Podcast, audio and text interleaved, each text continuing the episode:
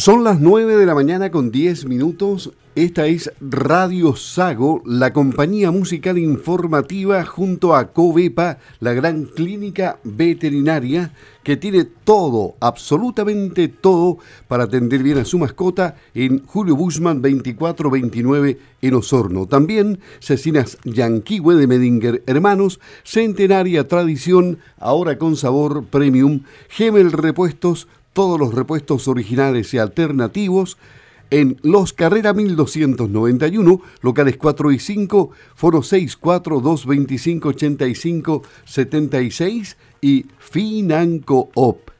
Financoop tiene convenientes créditos con tasas preferenciales para usted en Bulnes 590, oficina 203, segundo piso, Osorno, o en el WhatsApp más 569-9272-2644 está toda la información. Estamos listos para comenzar en el segundo segmento de Radio Sago y Primera Hora con una entrevista a cargo del periodista Eric Paredes. Gracias eh, Luis Márquez, así es, eh, porque estamos en la línea telefónica con el intendente de la región de los lagos, Harry Jürgensen, para hablar de un tema que es preocupante aquí en la provincia de Osorno y que también es recurrente. Estamos hablando del tema de la basura y cómo tratar esta. Bueno, durante las últimas, eh, los últimos días, el mismo jefe regional habló de que se partiría de cero el proyecto del relleno sanitario en el sector de Curaco que recibe también el vertedero actual la basura de seis comunas de la provincia. Intendente, muy buenos días, ¿cómo está? Muy buenos días, eh, muchas gracias. Un saludo especial a los auditores de, Radio Sago. Bueno, efectivamente, el tema de los domiciliarios es un tema que a mí personalmente me preocupa mucho, al gobierno regional también eh, tanto en los temas de Chiloé que están pendientes como en la provincia de Osorno. Y en ese sentido, eh, el intendente que habla está informando siempre en cada uno de los consejos regionales eh, los antecedentes nuevos respecto a esta materia. Y respecto al proyecto en sí del relleno sanitario de Osorno, ya se ha sabido que la contratista en su tiempo Servitrans abandonó las obras, eh, dejó eh, sin terminar el contrato que eh, suscribió y ese contrato tiene que naturalmente ser liquidado y eso está a cargo de la unidad ejecutora, que en este caso es la ilustre Municipalidad de Osorno, que está en el proceso de liquidación de ese contrato y también se sabe y, es conocido de que la empresa contratista presentó una demanda judicial en contra de la municipalidad, así que ahí hay dos elementos que debe estar resolviendo la municipalidad, tanto el tema del juicio como de la liquidación del contrato. Intendente, un proyecto de relleno sanitario que eh, costó más de 9 mil millones de pesos y de los cuales se han gastado 4 mil 736 eh, millones de pesos. ¿Cómo se recupera aquel dinero? ¿Es plata perdida? Es algo que dijo la propia presidenta del Consejo Regional. A ver, eh, este es un contrato que está incumplido. Efectivamente es un contrato por más de 9 mil millones de pesos. Hay obras realizadas y los, eh, los pagos que se hicieron al avance físico que tuvo la obra, a las construcciones que se hicieron, a los movimientos de tierra que también se realizaron y por lo tanto, eh, en mi opinión, la plata esa no está perdida porque hay obras que están efectivamente realizadas y lo que corresponde hacer ahora es terminar ese proyecto, terminar esa construcción. Y para terminar ese control se hace necesario, digamos, revisar el estado en que quedó la obra, cuánto se hizo y cuánta cuánto falta por hacer para formular un nuevo proyecto y llamar a licitación por lo que falta hacer.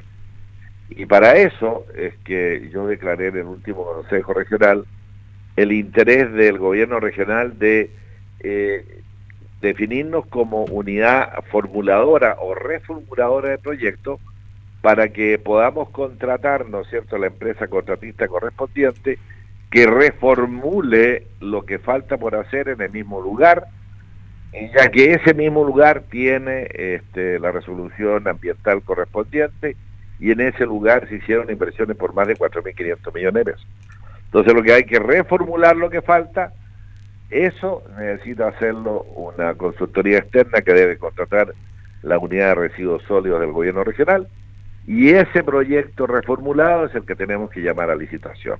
Ahora, en condiciones distintas, porque las condiciones tienen que ser nacionales y no internacionales, como ocurrió, en la anterior, y también se está analizando la posibilidad de que sean condiciones distintas, de tal forma que no exista la obligación de la empresa contratista que construye esta obra, a la vez también estar en el compromiso y el negocio de operar después el relleno sanitario, sino que tal vez hacerlo con dos licitaciones distintas. Ese tema todavía está pendiente de resolverse con la ilustre Municipalidad de Osorno, porque la ilustre Municipalidad de Osorno es la unidad ejecutora del proyecto. Nosotros nos hemos declarado reformuladoras para no, para avanzar, para poder tener formulado el nuevo proyecto, ojalá en el semestre del 2020, y poder llamar a licitación durante el segundo semestre del 2020, y ojalá que el segundo semestre del 2020 se entregue la adjudicación de la obra por realizar. Claro, bueno, eh, esta reformulación de proyecto mm, se realizaría en el mismo terreno porque la misma empresa, Servitrans, detectó una supuesta falla en aquel eh, terreno que ponía en riesgo, a su juicio, el mismo proyecto. Entonces se realizaría en el mismo lugar, se buscaría otro. Es tal como usted lo dice, es una supuesta falla eh, y, y pondría en riesgo eh, esas eh, condicionantes, digamos, las ponía la propia empresa contratista. Eh, en estricto rigor, las fallas geológicas que había en la empresa contratista no existían, no existían y no hace, digamos, ningún, ningún tipo de inconveniente de continuar la obra en el mismo lugar, de terminar la obra y de aprovechar, digamos, el trabajo realizado. Eh, por lo demás, si hay que hacer algunas pequeñas eh, eh, aplicaciones de una nueva ingeniería para contener, porque eso está abierto mucho tiempo, tierra abierta, claro, ocurren deslizamientos ahí. Entonces, también hay obras complementarias que están determinadas por otro estudio que hizo en su tiempo la empresa Casim. Todo esto es historia del año 2017 hacia atrás. Nosotros el año 2018, hace dos años atrás, cuando asumimos la intendencia, esto estaba todo detenido, todo lo que le, estoy contando es lo ocurrido el año 2017 hacia atrás, porque nosotros no hemos logrado hacer nada más que este eh, mirar cómo la ilustre municipalidad debe atender el juicio, cómo fue denunciado, cómo la municipalidad debe atender la liquidación del contrato y como nosotros, que somos la unidad financiera, estábamos dispuestos siempre y ordenamos a la municipalidad en su tiempo a que se reinicien las obras, sin embargo, cuando ordenamos eso, la municipalidad se lo pide a la empresa contratista y la empresa contratista se niega a continuar el trabajo. Entonces, esa es una situación de liquidación de contrato que naturalmente está pendiente.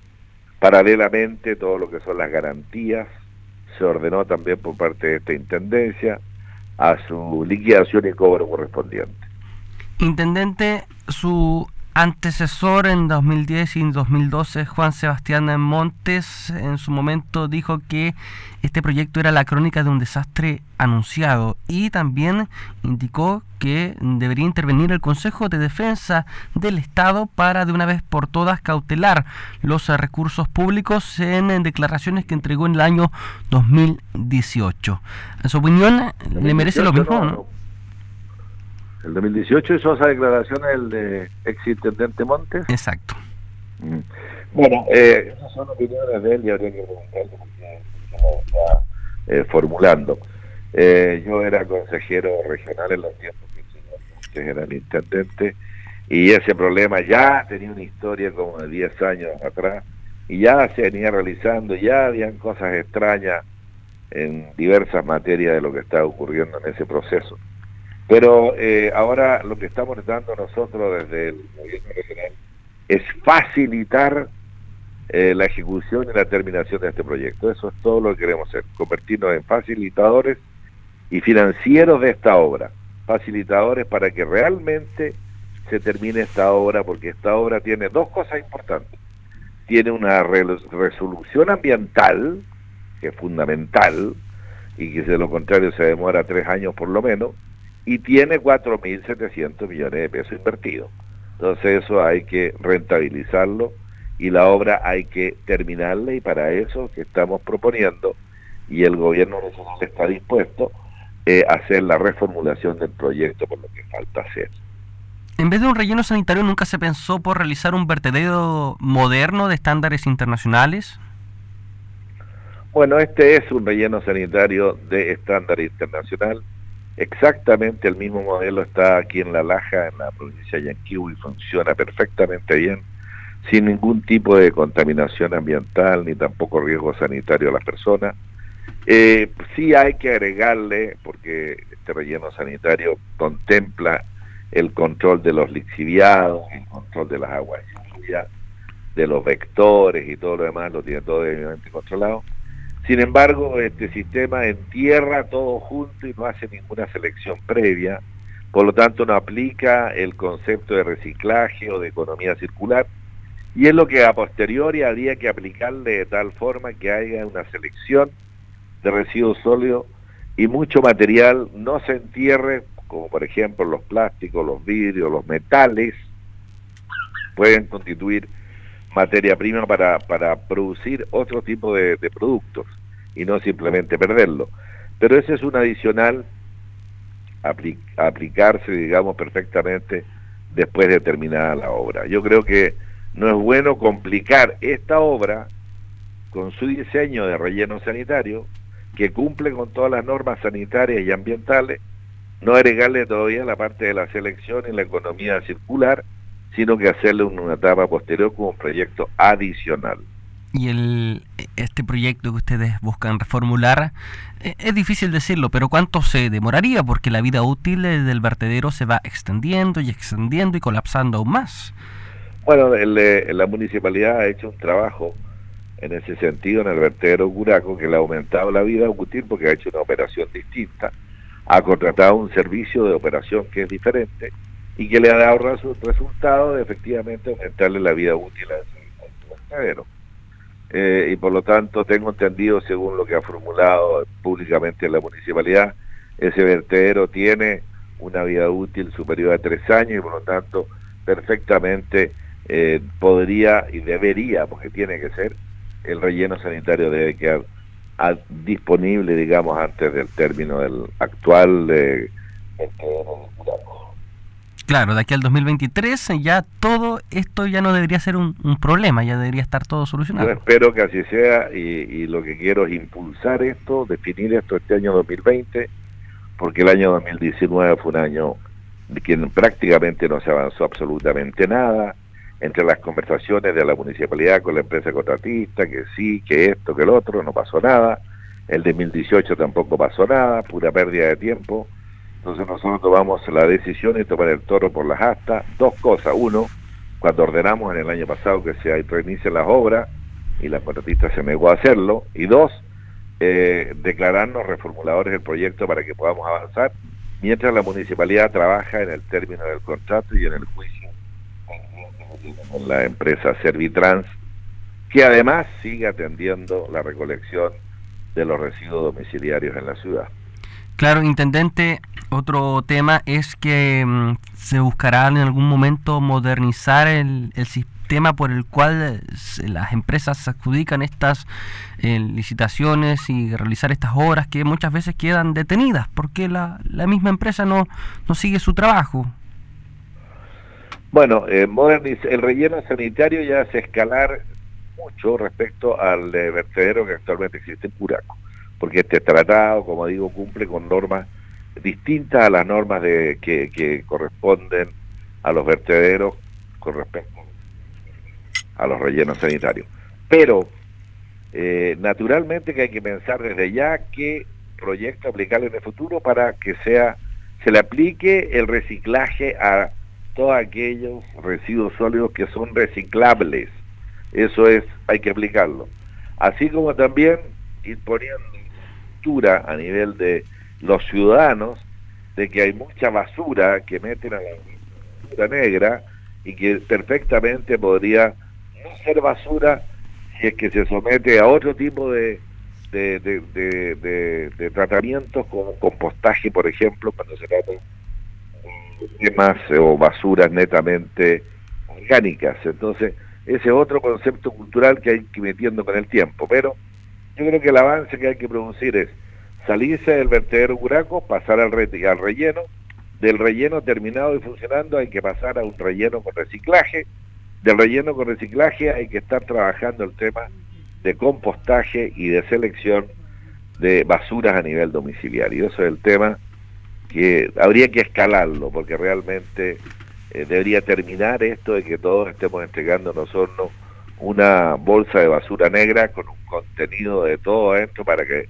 se entierre con bolsa y todo en un basural cualquiera. Bueno, entonces partimos de cero, ¿no? No, no se parte de cero.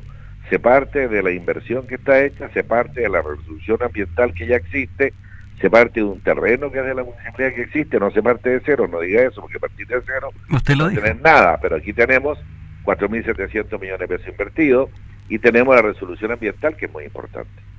Bueno, vamos a ver si de aquí al 2023 eh, finalmente acaba este proyecto que comenzó el 2014, intendente. Esperemos que así sea, eh, que nosotros podamos reformular rápidamente la poner toda la velocidad posible en el gobierno nacional. El intendente... que después la unidad ejecutora no tenga inconveniente que es la municipalidad de Osorno. Perfecto, estamos claros con el tema. Intendente, muchas gracias por el contacto, que esté bien. No, al contrario, muchas gracias a ustedes y un saludo especial a los auditores de la Radio Sagua. Hasta pronto.